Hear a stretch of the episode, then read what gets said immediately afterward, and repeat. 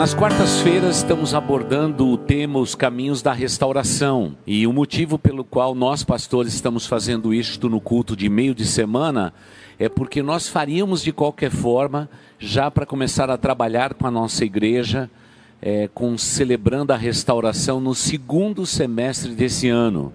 Mas o que aconteceu é que fomos atropelados aí por esse período de pandemia, mas decidimos então fomentar no coração da igreja o desejo desse tipo de restauração que tanto necessitamos em nossas vidas. E o tema que nos foi dado é, hoje para mim, para o pastor Kleber, é a questão da negação.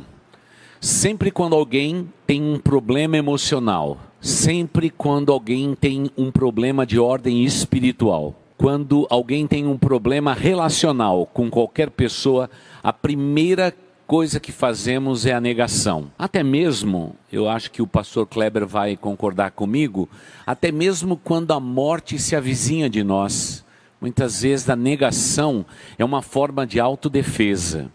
Então, nós queremos entrar um pouquinho na intimidade do seu coração, meu irmão, minha irmã, e descobrir se você emocionalmente é uma pessoa saudável. Ser saudável num tempo como este é um desafio muito grande. Temos que ter muito equilíbrio, temos que ter muita sobriedade, precisamos de muito de Deus na nossa vida, precisamos ser pessoas humildes, extremamente abertas e coerentes para mantermos emocionalmente as nossas emoções debaixo de um crívio de estabilidade. Infelizmente, é, o que acontece nos dias de hoje, as pessoas não estão bem, as pessoas estão em sofrimento, as pessoas emocionalmente elas estão completamente abaladas, mas a primeira coisa que elas fazem é a questão da negação. Elas negam a condição delas, porque muitas vezes, no nosso caso, dentro de uma igreja, nós temos que parecer aos olhos dos outros pessoas extremamente saudáveis. Lembrando a todos vocês que Jesus Cristo disse que ele não veio para os sãos, ele veio para os doentes. E aqui dentro da nossa igreja, nós estamos adoentados, precisando demais da cura que vem das mãos bondosas do nosso Deus. Então, antes de passar a palavra para o pastor Kleber, para a consideração da negação, é, da parte dele, eu gostaria de perguntar se você pudesse pontuar a sua vida de 0 a 10, emocionalmente falando. Qual é a nota que você daria para você mesmo, ou minha irmã querida, para você mesma? Qual é a nota? Ei, por favor, não venha com a história de dar a nota 0, 1, um, 1,5. Um e tudo mais, porque sabemos que só o fato de você estar dentro de uma igreja, você já é uma pessoa livre e consciente. Por isso você já está na escala realmente de ascensão em se reconhecer, em reconhecer as suas limitações e rogo que o Espírito Santo de Deus que habita em sua vida, que habita em nossas vidas, possa sempre nos dar a lucidez, o equilíbrio, a sobriedade de compreendermos as nossas próprias limitações e que não possamos ser pessoas que estejam o tempo todo negando aquilo que muitas vezes é tão evidente na nossa vida emocional. Pastor Kleber. Os psicólogos ele costumam dizer que a parte da doença do íntimo lá na nossa mente, nas nossas emoções, quando nós queremos admitir que nós não temos problema nenhum. Não só na questão daqueles que estão doentes, perto de morrer, como também o ciclo da morte, ela começa com a negação. não acredito que ele morreu. Não acredito que ela partiu. Né? Então, a negação é algo muito forte. Quando nós olhamos para a palavra de Deus, lá em Gênesis capítulo 13, eu até anotei aqui, de 11 a 13, é o momento então que Deus vai conversar com um casal, Adão e a sua esposa, e ele pergunta assim: Adão, onde você está? E tal, né? E aí, ele, aí Deus começa a conversar com ele e fala assim: Quem disse que você estava nu? Você comeu do fruto da árvore da qual lhe proibi comer? Disse o homem: Foi a mulher que me deste por companheira e que me deu do fruto da árvore e eu comi. O Senhor Deus perguntou então à mulher: O que foi que você fez? Respondeu a mulher: A serpente me enganou e eu comi. Então, nenhum dos dois eles chegaram de fato e admitiram assim: Não, olha, eu, eu cometi um erro, aquilo que o Senhor fez, eu me rebelei, eu desobedeci e fiz exatamente o contrário daquilo que o Senhor determinou. Foram colocando a responsabilidade para outro, foram negando que o problema estava com eles, se esconderam, fizeram folhas de figueira e Deus teve que matar um animal para poder cobrir a sua nudez. Então é algo que as pessoas elas não querem admitir os seus erros, pastor. Nosso, é né? intrínseco. É, é, do ser humano, né? Exatamente. Né? É do ser humano. Jeremias 6,14, que diz assim: olha, outro texto inacreditável na Bíblia.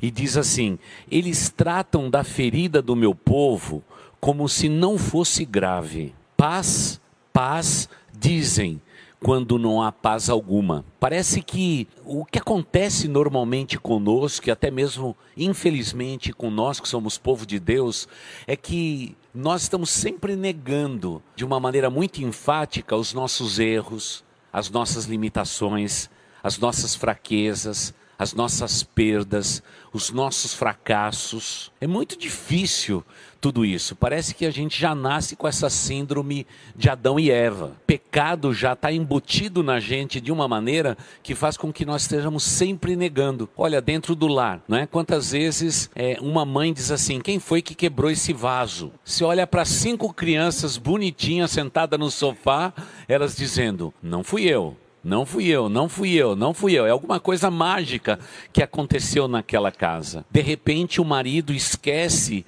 da data do aniversário da sogra. E a esposa olha para ele e diz assim: Como você pôde esquecer desta data? E ele diz: no lugar de dizer, é mesmo, eu esqueci pobre das sogras, né? Não, nós estamos sempre negando. Olha, hoje eu tive muito ocupado. Você não sabe como a minha cabeça é cheia de coisa para fazer. Você não sabe a minha realidade. Você não conhece meu coração. Nós estamos sempre, sempre partindo da negação para proteger o nosso próprio eu. Na faculdade, um dos nossos jovens, para ser aceito no meio, muitas vezes ele sublima até a fé e a convicção que eles têm, porque estamos sempre negando aquilo que nós somos. E eu quero dizer com isso, querida igreja, que a negação é um problema muito sério. Esse sistema de valores que a gente cria na nossa, me... na nossa mente como autodefesa, ela é extremamente perigosa. Se pudéssemos ser mais autênticos, mais humildes diante da realidade da vida, seríamos pessoas muito mais felizes é, do que normalmente somos. Agora, no texto que nós recebemos para compartilhar com os irmãos, diz a respeito que a pergunta é o que a negação causa nas nossas vidas. E a primeira coisa que a gente vê muito latente quando alguém quer negar, a gente vê que a pessoa está sendo egoísta. O egocentrismo é, sem dúvida nenhuma, uma tentativa de minimizar os efeitos dos nossos erros. Normalmente sempre culpamos os outros, estamos culpando os outros e sempre achando um caminho de desculpa, quando na verdade deveríamos ser espontâneos em admitir que erramos. Dias atrás comentava agora com o pastor, com o pastor Kleber, eu eu fui falar a respeito do Pentecostes e usei uma expressão. Alguém então vem e diz: Pastor, aquela expressão que você usou, você errou. Eu disse de bate-pronto: É só isso que eu errei? E aí já percebi claramente que esse querido irmão ficou desmontado, né? Porque provavelmente ele esperava da posição minha como pastor de que eu não cometi nenhum erro. Irmãos, eu cometo muitos erros na minha vida, mas eu não serei avaliado pelos meus erros, mas eu serei sempre avaliado pela virtude de reconhecer aonde estou errando. Esse é o grande valor de um ser humano. E meu irmão, minha irmã, se você tem errado, cometido pecados graves em sua vida, e talvez você não confesse os seus pecados, por causa do seu ego, querendo manter a tua aparência, a tua fachada, a tua máscara. Deixa eu dizer uma coisa para você: uma das coisas que existe mais valorosas no mundo é aquilo que a humanidade está perdendo a sinceridade de admitir os seus próprios erros, baseado numa loucura do nosso ego, para que nós possamos passar uma imagem que ela não é verdadeira. Como eu valorizo alguém que me diz assim, pastor, me perdoa, eu pequei.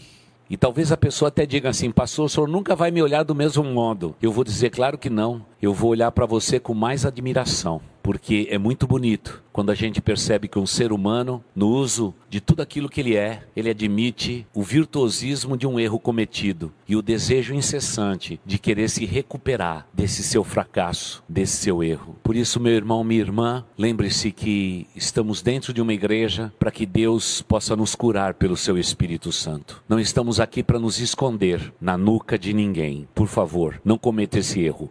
Pastor Kleber, você ao longo do seu ministério pelas igrejas quando você passou passou, já encontrou muita gente egocêntrica? Com certeza, pastor.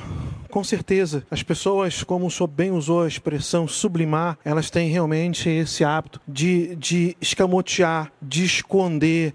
É, as pessoas têm, por causa do egocentrismo, tendência de se revestir ah, da figura do super-homem. Não, eu, eu não erro, eu, eu consigo, eu sou forte. Até do super crente, né, Até pastor? do super crente. Super crente, o cara então, poderoso. Sou poderoso.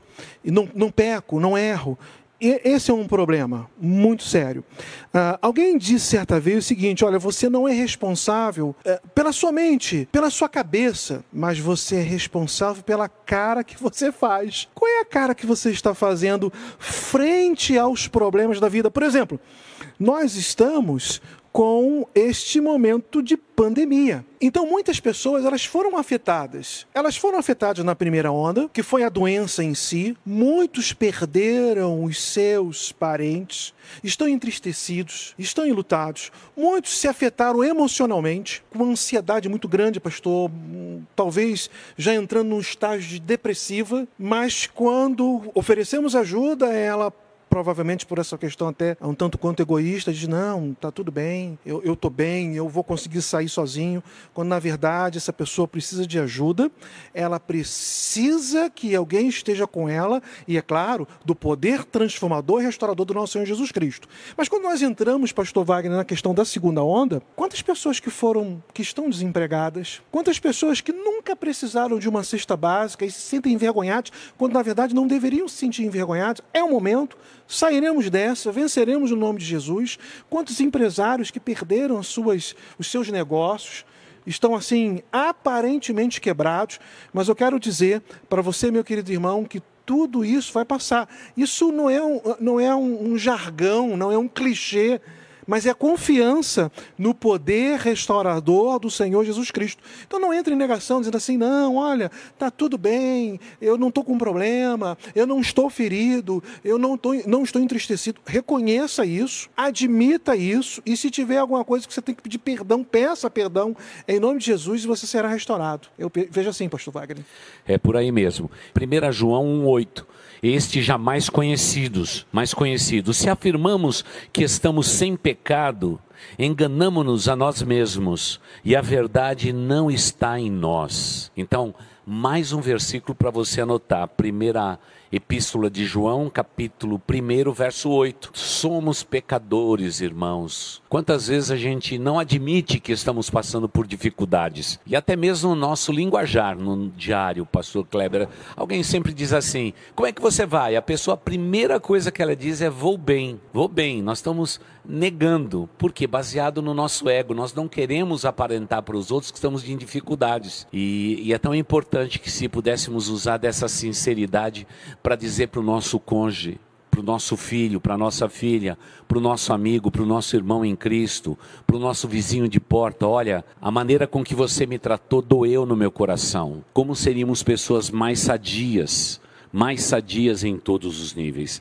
Mas há um outro efeito da negação, das pessoas negarem as suas realidades, que é um ato de desonestidade com eles mesmos. Damos desculpas sobre o nosso comportamento para nós mesmos e também para os outros. Sempre quando cometamos um erro, o erro não foi voluntariamente nosso. É alguém que fez alguma coisa errada conosco. É, é alguém que cometeu algo contra mim. Muitas vezes eu fiz isso tudo, eu estou me sentindo assim, mas eu estou sempre negando e para isso eu uso sempre da desonestidade. Vai mais um versículo antes da palavra do pastor Kleber, este jamais conhecido ainda, João 8:32.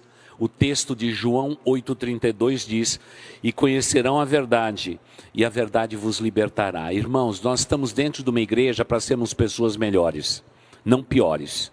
Nós estamos dentro de uma igreja não para sermos perfeitos, mas para reconhecer as nossas imperfeições.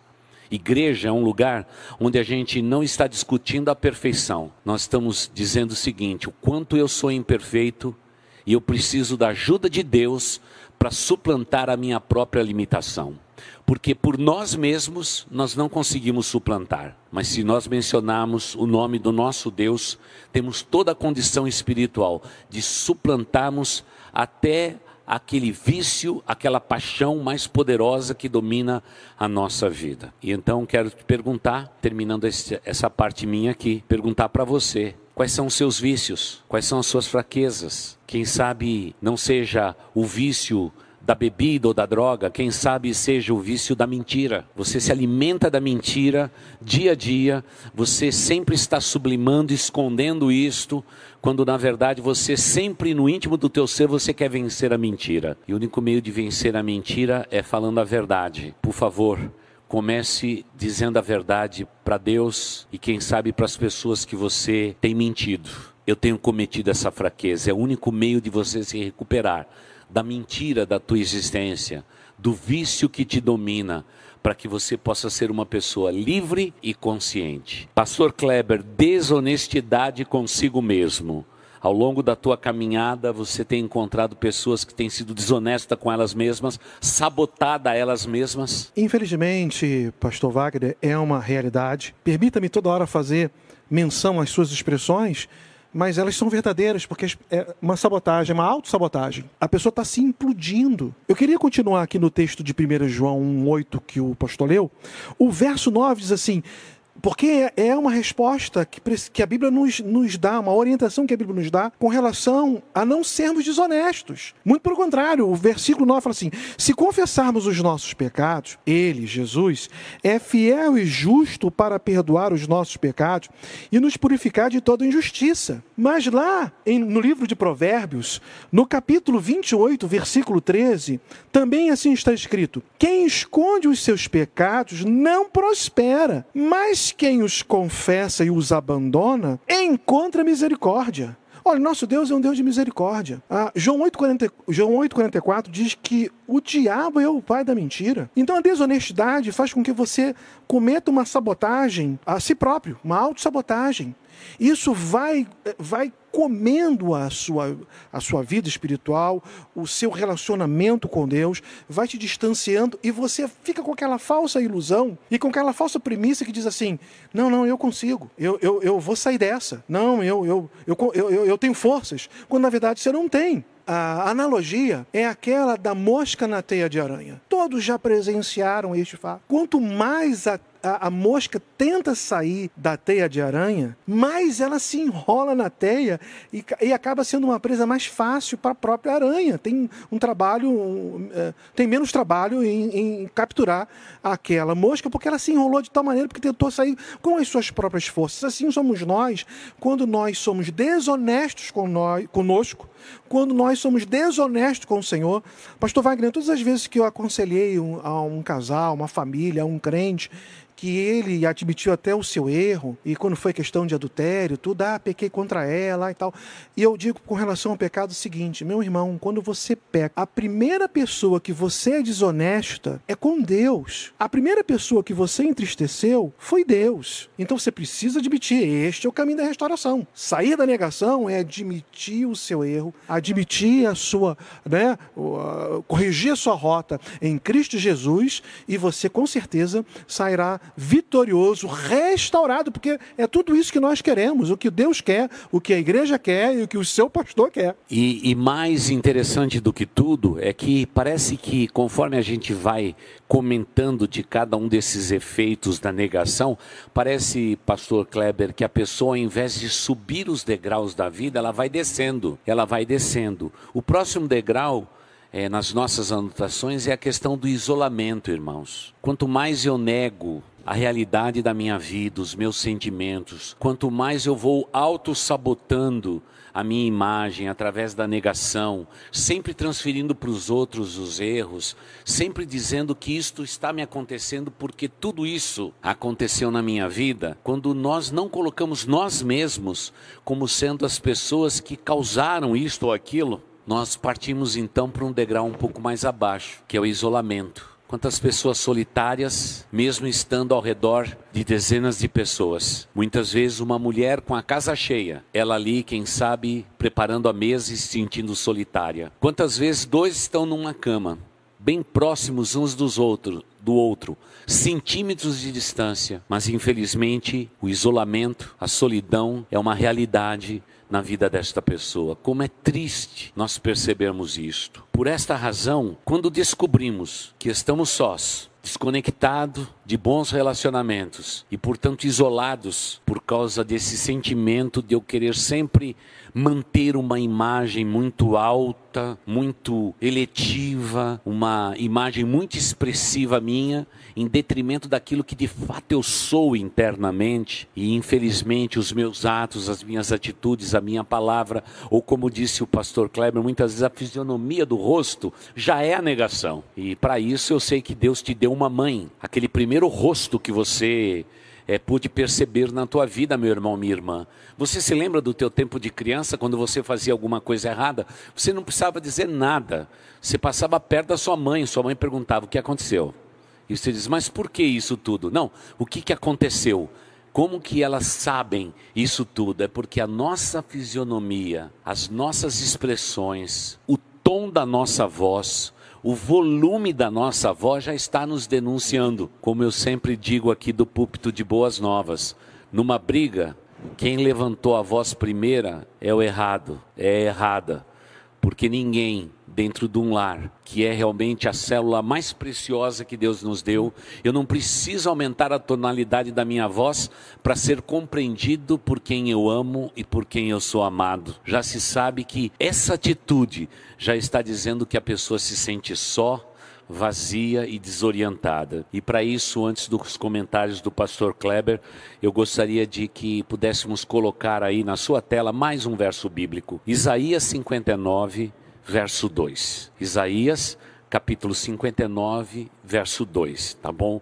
Que nos diz assim, queridos irmãos: Mas as suas maldades separam vocês do seu Deus, os seus pecados esconderam de vocês o rosto dele, e por isso ele não os ouvirá. Claro que Deus sempre nos ouve, querida igreja, mas essa é uma expressão de que quando é, na verdade, eu escondo pela minha maldade, pelo meu pecado, eu estou separado de Deus, como naquela expressão que o pastor Kleber leu em Gênesis. Onde está Adão? Claro, irmãos, que Deus sabia onde Adão estava. Você acha que Adão podia se esconder atrás de um arbusto? Claro que não. Deus é soberano sobre tudo. Ele é um Deus onisciente, ele sabe todas as coisas, mas aquilo é uma maneira didática de Deus nos tratar. Adão, onde você está? Quem disse que você está nu? Por acaso você comeu do fruto que eu disse para não comer? Quem foi que fez isto? É a voz didática de Deus. Querida igreja, Deus continua didaticamente trabalhando comigo e trabalhando com você. Mas lembre-se, o nosso pecado é dramático, é terrível. Ele faz separação entre nós e o nosso Deus. Roga ao Senhor que você possa ser alguém íntimo do Deus amado. E sem dúvida nenhuma, a tua sinceridade, a tua espontaneidade, o grau que você é autêntico sem dúvida nenhuma te trará para mais próximo de Deus. Pastor Kleber, isolamento, quando as pessoas se escondem atrás de desculpas. O ciúme de Caim com relação ao seu irmão Abel fez com que ele tomasse a decisão de se isolar. Ele não foi conversar com o pai. Ele não foi conversar com a mãe, ele não foi orar a Deus, não foi falar com o Senhor. Muito pelo contrário, quando Deus conversa com ele, ele, porventura, eu sou tutor, eu sou é, cuidador do meu irmão, ainda chamou a atenção de Deus ainda. Então, pelo isolamento e por causa do ciúme, ele mata o irmão. O orgulho de Saul o levou a perder o reino. A imoralidade de Davi, e, e por causa dessa sua imoralidade, ele acaba se isolando. Natan teve que chamar a sua atenção ali, dar uma dura nele, fazendo ali uma ilustração da ovelha e tal, porque até Natan estava com medo de ser repreendido e ser preso e, e, sofrer uma sanção maior, mas Davi se isola e ele comete o erro que cometeu. E com isso, pelo fato de Betseba estar grávida, Deus então o pune, o castiga, não é, é, a criança em si, né, porque não tinha nem nascido, mas ela, ela, ela, ela não nasce, ela não, não, não, não, não gera aquela vida por conta do pecado e do isolamento de Davi.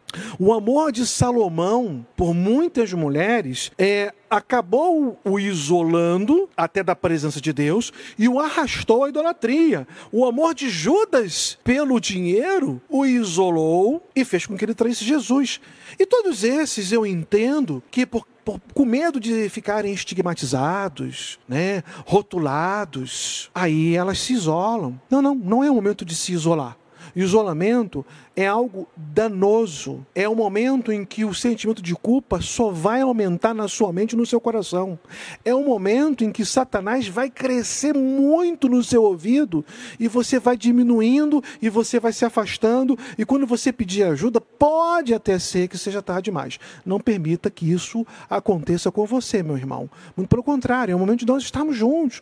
É um momento de comunhão. Né? Tiago fala assim: olha, é, nós precisamos confiar confessar as nossas culpas uns aos outros. Às vezes a situação é uma situação de um mal entendido com algum irmão, uma chateação, algo que está entristecendo o seu coração. É momento de conversar, é momento de pedir perdão, é momento de admitir a culpa, é momento de admitir o erro, é momento de se admitir que aquele dia você não estava bem e não se isolar, porque isso só vai lhe fazer mal isso vai lhe trazer muito prejuízo e, consequentemente, prejuízo para o reino de Deus que nós não queremos. E eu tenho no meu coração muito claro em que, claro, há exceções sempre de tudo aquilo que a gente tenta generalizar aqui, mas normalmente a mulher é mais aberta a compartilhar as suas lutas, os seus problemas, saindo do isolamento, falando com a mamãe, falando com uma amiga íntima, com alguém da igreja. Agora, pastor Kleber, gênero difícil dentro da igreja é o homem, né? O homem, para ele admitir que ele errou para um outro homem, para ele admitir que ele cometeu um erro, é um negócio grave, muito difícil de acontecer. Quero fazer um apelo aos meus irmãos queridos, como é importante que sejamos extremamente livres e conscientes em saber que estamos todos juntos no mesmo barco. Muitas vezes dentro de uma igreja andamos por anos ao lado de uma pessoa. Ela vive com um problema circunstancial circunstancial que muitas vezes, se ele confessasse esse pecado numa pequena reunião, dizendo: Olha, ora por mim, porque eu tenho esse tipo de fraqueza, ele já teria suplantado muito isto. E quero também relembrar aos casais, por favor, quando temos um problema, precisamos compartilhar, precisamos abrir o nosso coração. O cônjuge é uma fonte de bênção para a sua vida. Não guarde isso no seu coração. Abra seu coração. Não fique preocupado com a tua reputação. Fique preocupado com o nome que está sobre sua cabeça, que é o nome do Senhor Jesus Cristo. Não se esqueça disto. É a nossa recomendação. Agora, há um degrau ainda mais quando nós partimos para a negação. É realmente um estado permanente de ansiedade. Há muitas pessoas que são ansiosas demais. São pessoas que muitas vezes, pelo que aconteceu no passado, não vivem o presente. E pior do que isto, temem também o futuro. Como é triste, como é limitado nós estamos vendo pessoas maravilhosas que, por algo que aconteceu no passado, muitas vezes o seu presente é completamente comprometido. Seus relacionamentos, a sua família, seus negócios, suas realizações, porque lá no fundo da sua mente, no cantinho, há alguma coisa pesada do passado que continua ainda a impor um vigor, um rigor na sua vida e que atrapalha demais. Então, me deixe perguntar, meu irmão, minha irmã, você anda arrastando com correntes pesadas, cadáveres na sua vida? Por favor, aprenda a fechar o ciclo da sua vida, deixando o passado lá atrás, porque o teu futuro será comprometido se você não tomar decisões muito firmes no tempo presente. Como o tempo presente é maravilhoso e poderoso, um remédio de Deus para nos abençoar. Queremos também deixar mais um verso bíblico, aliás, dois versos bíblicos que está lá na primeira carta que Pedro escreveu, capítulo 5, os versículos 6 e 7. 1 Pedro 5, 6 e 7 nos diz assim, e você conhece tão bem esse texto, mas irmãos, me permita dizer, os versículos que a gente mais conhece são os que a gente tem mais dificuldade de viver. Escuta o que eu estou falando. Está tão na nossa mente que a gente se esquece que continua sendo palavra viva de Deus, espada que penetra Deixa essa espada penetrar. Não fique só naquele texto decorado da tua mente. Deixa essa palavra sair daqui e penetrar no teu coração. Afinal, esses 40 centímetros é a maior distância do universo. Deixa a palavra de Deus que está aqui penetrar aqui, diz o texto. Portanto, humilhem-se debaixo da poderosa mão de Deus, para que ele os exalte no tempo devido. Lancem sobre ele toda a sua ansiedade, porque ele tem cuidado de vocês. Por favor, lance sobre Jesus toda a vossa ansiedade, porque Jesus é quem cuida de vocês. Pastor Kleber, ansiedade. Mas para que a turma não fique pensando que só ovelha tem ansiedade, Fala de uma ansiedade sua que você viveu na sua vida e foi uma experiência que você diz, pastor, naquele momento a ansiedade tomou conta do meu coração e me atrapalhei e fiz o que não devia fazer. Eu tenho uma experiência muito forte na minha história, na minha vida. Quando a Junta de Missões Nacionais me transferiu de, do interior de Minas Gerais para Belo Horizonte. Precisávamos encontrar uma localidade para moradia, mas a dificuldade era muito grande e eu só tinha um final de semana para resolver isso. Todas as imobiliárias que, que passávamos, é, as exigências eram, eram enormes um seguro fiança muito grande, outros requisitos que precisávamos cumprir, e não conhecíamos ninguém ali. E aquilo foi, eu, eu fui me sentindo mal, eu fui com uma ansiedade, fiquei com uma ansiedade, meus amados irmãos. E aí eh, foi muito bom o pastor Wagner puxar isso para que vocês possam entender que nós somos seres humanos, irmãos.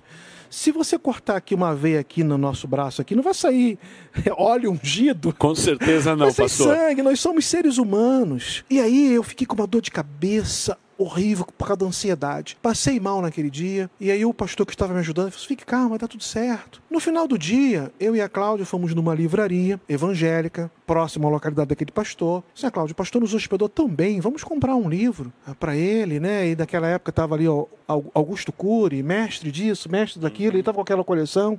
Identifiquei qual que ele não tinha, comprei.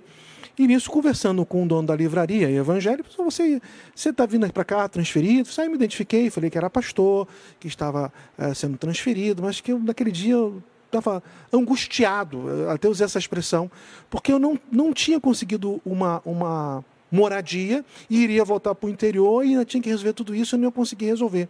Eu disse, não, fique tranquilo, tem ali um senhor que eu conheço, tem um, um apartamento que vai ser ideal para vocês. Vamos lá. E me levou lá e tudo deu certo.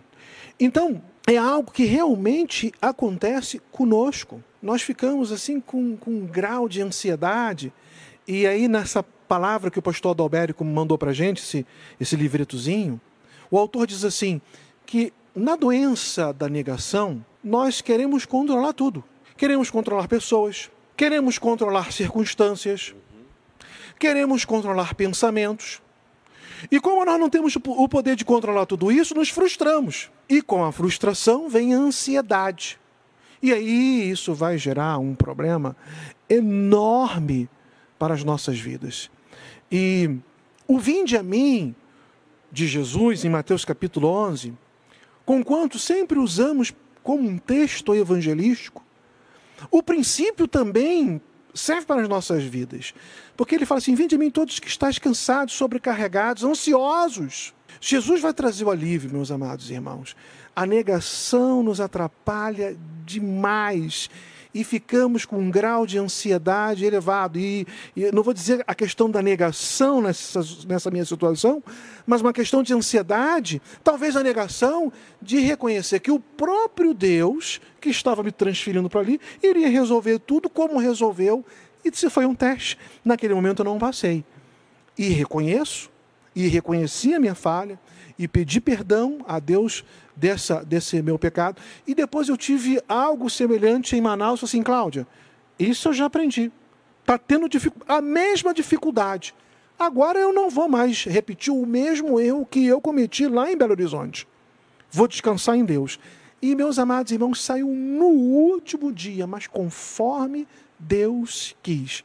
Eu aprendi a lição.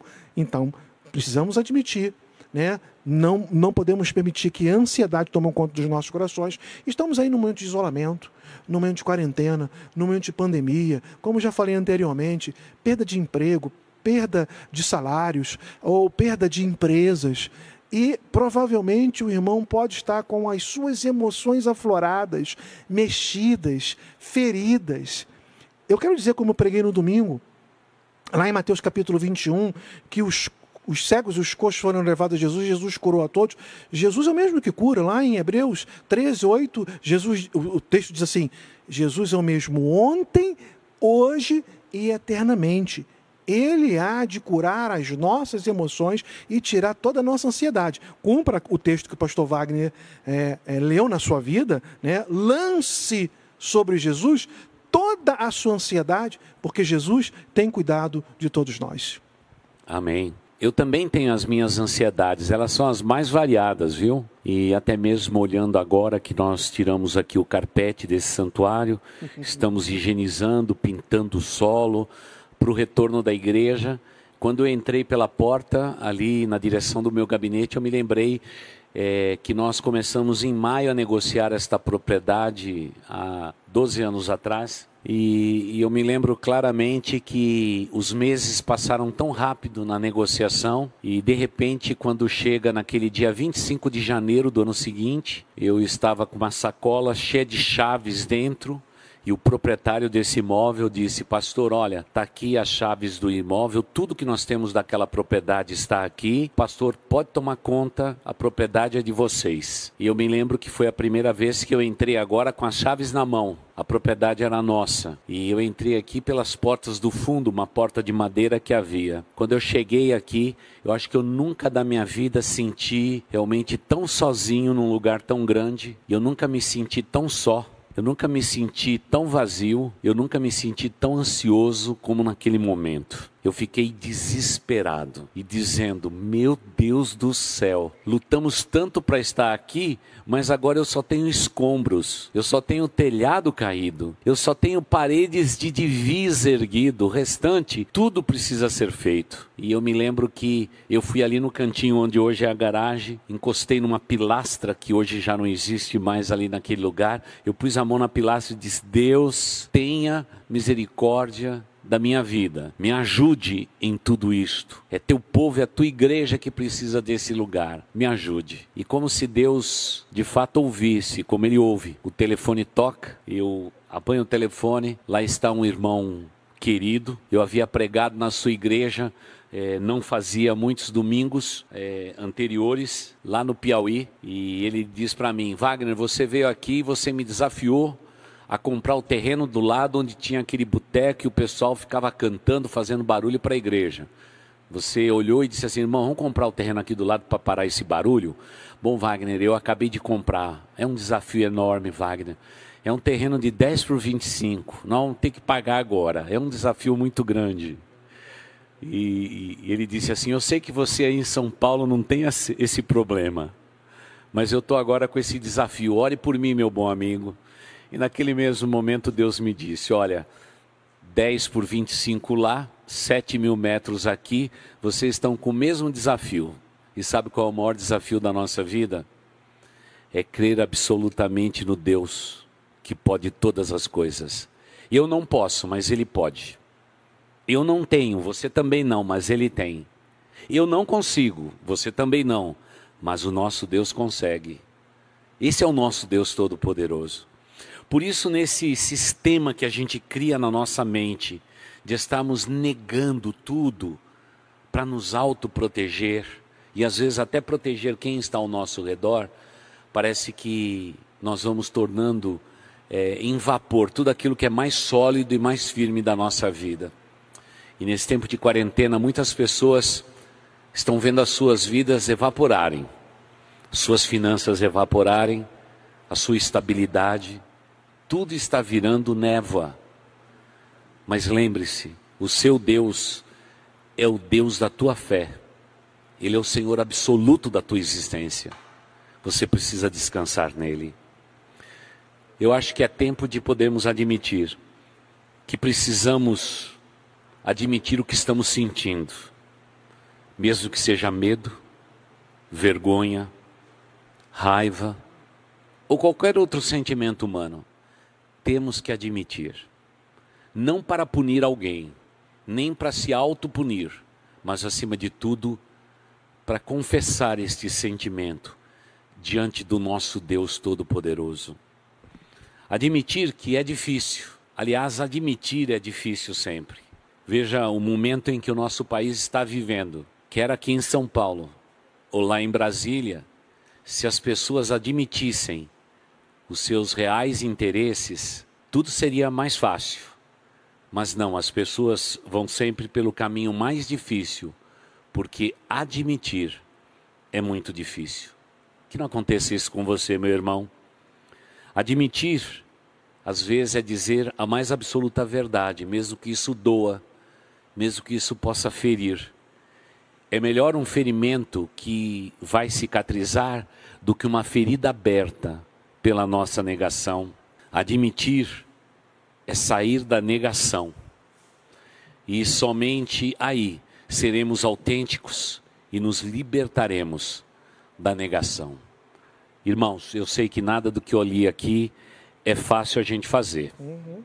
É um desafio. Mas aí eu recordo aquele texto que já mencionei em fala e gostaria que você fizesse mais esta anotação, sugestão tanto minha quanto do pastor é, Kleber, como também de toda a nossa equipe pastoral. Marcos 2,17. Esse texto de Marcos 2,17 eu quero que você guarde aí no seu coração, porque ele é importantíssimo para que possamos caminhar para o final da nossa devocional, nesta quarta-feira, nesse nosso bate-papo informal. Nos diz assim: Ouvindo isso, Jesus lhes disse: Não são, o, não são os que têm saúde que precisam de médico, mas sim os doentes. Eu não vim para chamar os justos, mas os pecadores. Marcos 2:17. Por favor, lembre disto.